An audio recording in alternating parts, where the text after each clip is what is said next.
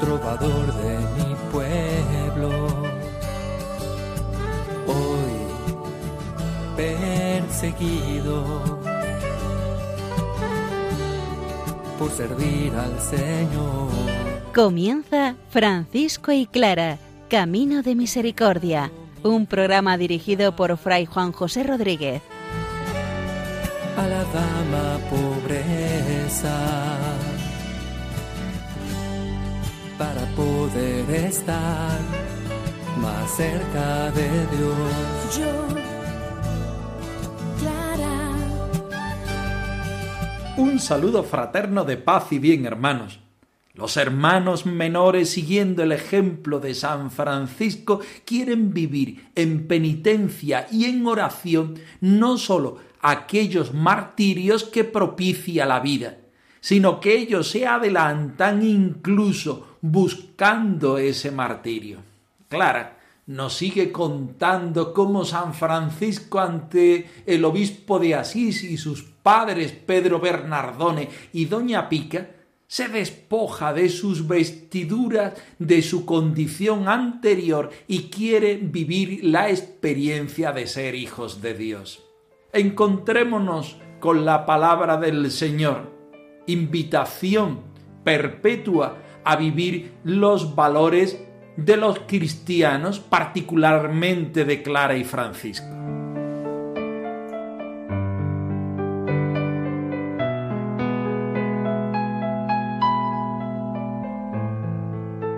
Del Evangelio de San Mateo.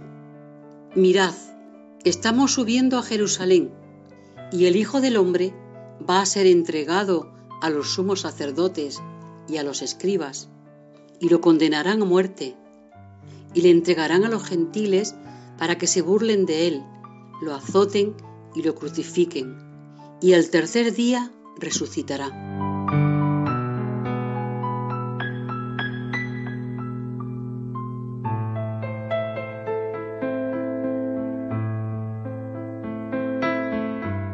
Fray Tomás de Celano está explicando el ideal de la vida franciscana. Ya no tanto se está refiriendo a San Francisco, sino a los hijos de San Francisco. Ya no es tanto vivir los valores evangélicos y por supuesto franciscano, sino ir buscando el martirio, la perfección, el ideal.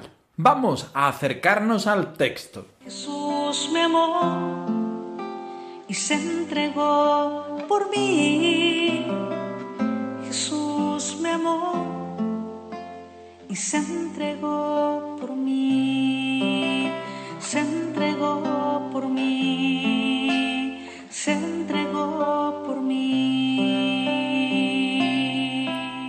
De tal modo estaban revestidos de la virtud de la paciencia, que más querían morar donde sufriesen persecución en su carne, que allí donde, conocida y alabada su virtud, pudieran ser aliviados por las atenciones de la gente, y así muchas veces padecían afrentas y oprobios, fueron desnudados, azotados, maniatados y encarcelados, sin que buscasen la protección de nadie, y tan virilmente lo sobrellevaban que de su boca no salían sino cánticos de alabanza y gratitud.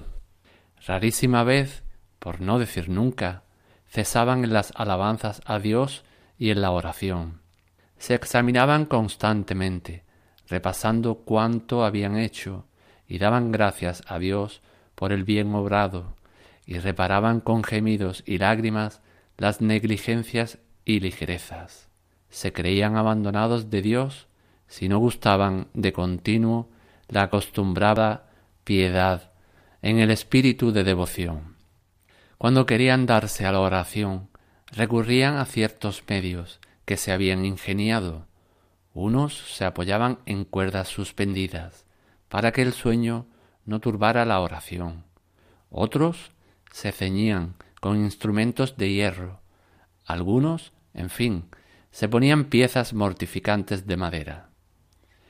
Si alguna vez por excederse en el comer o beber, quedaba conturbada como suele la sobriedad, o si por el cansancio del viaje se habían sobrepasado, aunque fuera un poco, de lo estrictamente necesario, se castigaban duramente con muchos días de abstinencia.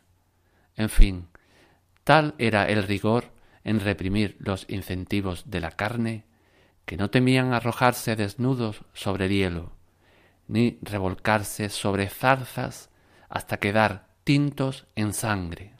Y esta vida en la carne la vivo en la fe del Hijo de Dios que me amó y se entregó por mí.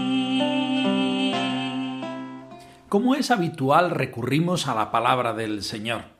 Y como nuestro texto de hoy está hablando cómo los hermanos viven el ideal de la vida franciscana en cuanto a querer imitar al Señor Jesucristo en todo, aún más, Celano insiste en la búsqueda del martirio de los propios hermanos en pro del seguimiento de Jesucristo, tomamos un texto del Evangelio de San Mateo en el capítulo 20, donde Jesús hace el tercer anuncio de la pasión. Mirad, vamos a Jerusalén, y el Hijo del Hombre será entregado a los sumos sacerdotes y a los maestros de la ley. Lo condenarán a muerte, lo entregarán a los paganos, se burlarán de él, lo azotarán y lo crucificarán, pero al tercer día resucitará. Seguir a Jesucristo significa seguir a un Dios crucificado.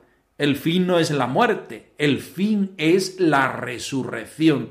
Pero antes de llegar a la resurrección tenemos que entregar la vida. Si Jesucristo entrega la vida en la cruz, el hermano menor también debe entregar la vida en la cruz, pero no de una vez por todas, sino cada día en su afán. En este texto de Celano vemos cómo los hermanos van entregando su vida a la paciencia. ¿Qué significa entregar la vida a la paciencia?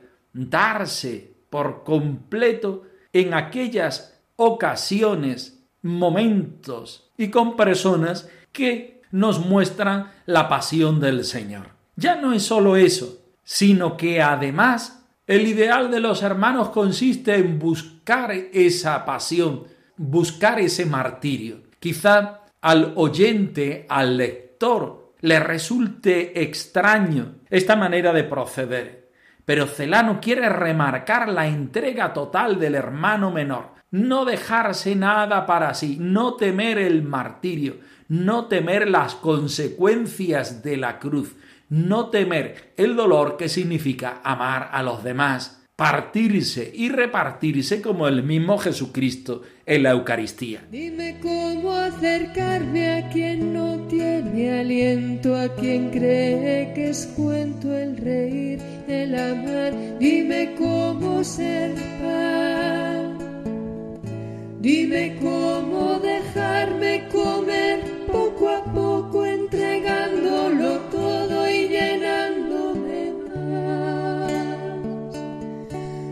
Dime cómo ser pan, dime cómo ser pan, cómo ser para otros en cada momento alimento y maná.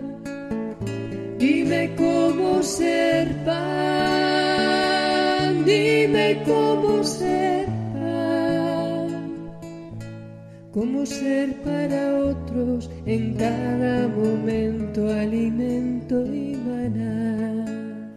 Y vamos al texto, que es el número 40 de la primera vida del biógrafo oficial de la Orden franciscana Fray Tomás de Celano. Habla en principio de la paciencia, que es aquella virtud que nos hace pequeño ante la grandeza del Señor y cómo podemos hacernos pequeños en las cosas concretas que la vida nos regala. Siendo aparentemente negativas, nos hacen modelar nuestro cuerpo, nuestro espíritu en las adversidades para ser nosotros mucho más evangélicos querían morar donde sufriesen persecución y así muchas veces padecían afrentas y oprobios. Fueron desnudados, azotados, maniatados y encarcelados, sin que buscasen protección de nadie. Quizá en nuestra sensibilidad actual del amor al cuerpo, a la vida, a las circunstancias, nos parece exagerado esta entrega. El biógrafo no pone tanto el acento en el cuidado de la vida, sino más bien en la entrega total. Si Jesucristo se entrega totalmente por nosotros sin tener en cuenta el dolor y las circunstancias de la vida, también el discípulo del Señor, también el hermano menor debe entregarse por completo, debe incluso, nos lo dice aquí, buscar aquellas situaciones extremas donde la vida nos examina en la paciencia en sumo grado. Los hermanos padecieron, los hermanos pasaron por muchas afrentas. Los hermanos no buscaban la protección de nada y de nadie, sino que virilmente sobrellevaban todas estas realidades negativas, reconociendo en ellas que era una oportunidad de parecerse al Señor Jesucristo muerto en la cruz. De su boca no salían ninguna queja, sino cánticos de alabanza y de gratitud al Señor. Por sin cesar, por en todo tiempo, hay poder en la oración. Lucha sin cesar y no dudes ni un momento que Jesús contigo está. Clama a Dios y dale gloria al Rey. Tan solo tienes que creer. Fray Tomás de Celano sigue adelante mostrándonos estas prácticas extremas que más que la penitencia de los hermanos, el deseo de ser fieles en radicalidad. Y nos pone ahora el ejemplo de la oración y del ayuno. En cuanto a la oración, buscaban las formas en la cual la oración estuviera más acorde con las disciplinas propias de la pasión de Jesucristo. Volvemos a repetir que quizá la sensibilidad actual a nosotros nos parece excesivas, incluso fuera de tono. No debemos quedarnos en lo literal del escrito, que como ya vamos conociendo y reconociendo, estaba hecho en un momento en que quería canonizar a San Francisco y quería mostrar el ideal franciscano a todos los que llamaban a la puerta de la fraternidad que ya no eran tan santos como el mismo Francisco de Asís, ni querían vivir una vida de radicalidad tan excesiva como los primeros hermanos. En cuanto a la abstinencia y el ayuno, nos hace saber el biógrafo que los hermanos, aún trabajando y aún yendo de un sitio para otro, suponemos también la juventud de estos hombres, no restaban en sobriedad, no restaban en sobrepasarse en estos excesos. Era un rigor grande el que ellos mantenían, volvemos a repetir, por el deseo de la fidelidad al Señor. También nosotros estamos llamados hoy a ser fieles al Señor, quizá por distintos caminos, quizá de distintas formas, pero el objetivo central es parecernos al Señor Jesucristo, que por amor entrega toda su vida, por amor perdona nuestros pecados.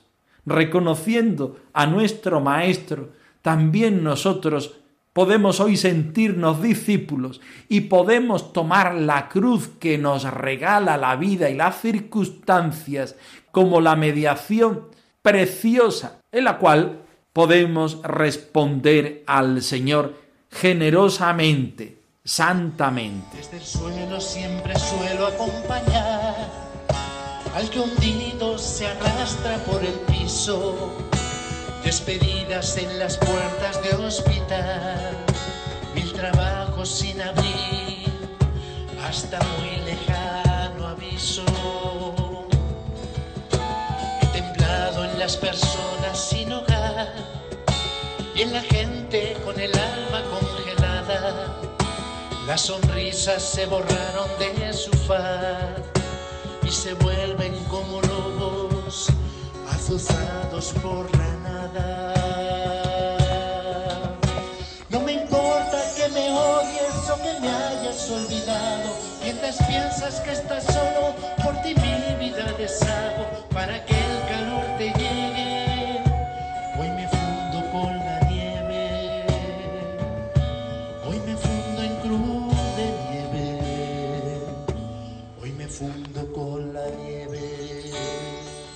Seguimos trabajando la biografía de Santa Clara y seguimos trabajando cómo Santa Clara describe el encuentro de Francisco de Asís con el obispo, cuando se desnuda y cuando entrega la ropa a sus padres, dejando atrás toda su vida anterior y queriendo seguir en radicalidad los pasos de Jesucristo. Clara se siente unida en este acontecimiento al deseo de fidelidad de Francisco, al deseo de ser evangelio vivo y viviente. Nos acercamos al final de este capítulo tercero. Ya no llamaré Padre a nadie bajo el cielo. Ya no llamaré Padre a nadie más que a Dios. Ya no llamaré Padre a nadie bajo el cielo. Ya no llamaré Padre a nadie más que a Dios. Ante la general expectación, lentamente fue despojándose de sus lujosos vestidos hasta quedar totalmente desnudo. Tomó sus vestidos y los dio a su padre diciéndole Aquí tenéis todo lo que tengo y que os pertenece. Hasta ahora os he llamado Padre, Pedro Bernardone. A partir de ahora diré Padre al Dios de Jesús, Creador del cielo y la tierra. Toda la gente se conmovió, bajaron la mirada y se hizo un gran silencio. El obispo, desconcertado, se acercó a Francisco y le abrazó. Se quitó una pelliza que llevaba sobre los hombros y se la dio para que se cubriera. Y Francisco, con un porte sereno y sonriente, poco a poco fue abriéndose paso entre la gente y dirigiéndose hacia la puerta de la muralla, salió cantando dulcemente. Traigo en el corazón un bello sueño hecho de amor y pobreza. Siento vibrar en todo momento resonancias de infinito. Quiero buscar a Dios con sencillez y entregarme al Espíritu. Jesús es mi riqueza que me llena dulcemente. Sólo así soy feliz. Yo le veía alejarse por los campos sembrados de trigo. La puesta de sol vestía el cielo con flecos rojizos. Embelesada, no podía contener la emoción por la valentía y la pasión que Francisco llevaba en su corazón. Me hubiese gustado hablar con él y acompañarle en la búsqueda del Dios viviente. Ya no llamaré Padre a nadie bajo el cielo, ya no llamaré Padre a nadie más que a Dios, a nadie bajo el cielo, a nadie bajo el cielo, a nadie bajo el cielo. Precioso el relato donde San Francisco en la plaza de su pueblo de Asís frente a su padre y frente al obispo, se despoja de sus vestiduras y hace un antes y un después en su vida. Ya no quiero ser hijo tuyo, Pedro Bernardone. Quiero ser hijo de Dios. Tú no entiendes el proyecto de Dios, tú no entiendes la petición del Evangelio, tú no quieres seguir los pasos del crucificado resucitado. Yo quiero ser hijo de la iglesia, quiero vivir este objetivo que vive la iglesia de entrega total y de santificación hacia los hermanos. San Francisco deja su pasado en aquellas ropas que entrega a su padre y desnudo se pone en medio de su pueblo en medio de las gentes de su pueblo que no entienden bien el gesto, como quizá nosotros en la actualidad tampoco podamos entenderlo. Francisco quiere ser totalmente libre. Francisco quiere ser totalmente pobre. Francisco quiere ser totalmente disponible a lo que Dios le va mostrando por medio de la Iglesia.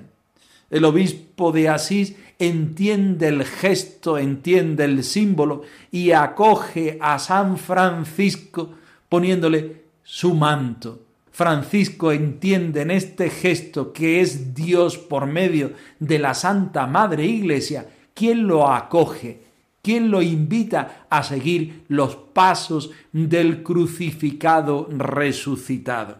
Esta historia ya la conocemos, la hemos escuchado muchas veces en este programa y la hemos explicado muchas veces. La novedad aquí es que está hecha desde la perspectiva de Clara, una mujer que se está planteando el seguimiento del Señor y que Francisco es para ella el acicate, la mediación perfecta donde Dios por donde Dios va hablando.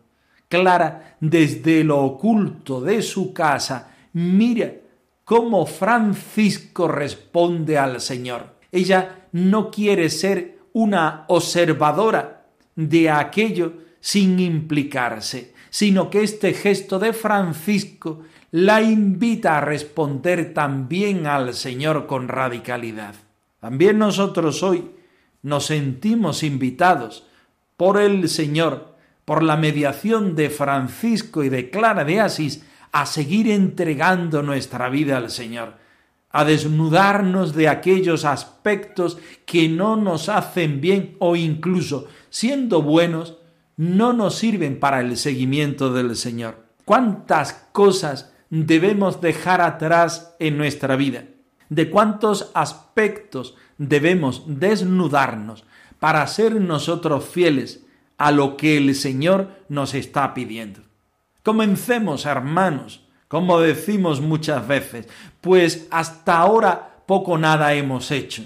Ellos hicieron su parte, ahora nos toca a nosotros hacer la nuestra, contestar desde la libertad que nos da el Señor, pero también invitados por la radicalidad con que lo hacen Francisco y Clara de Asís.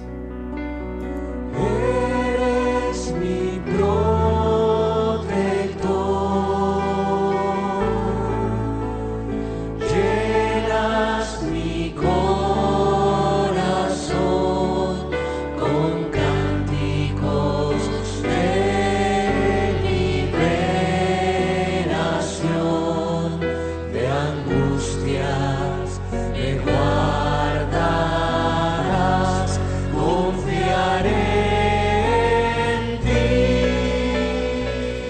Francisco y Clara, arroba radiomaria.es.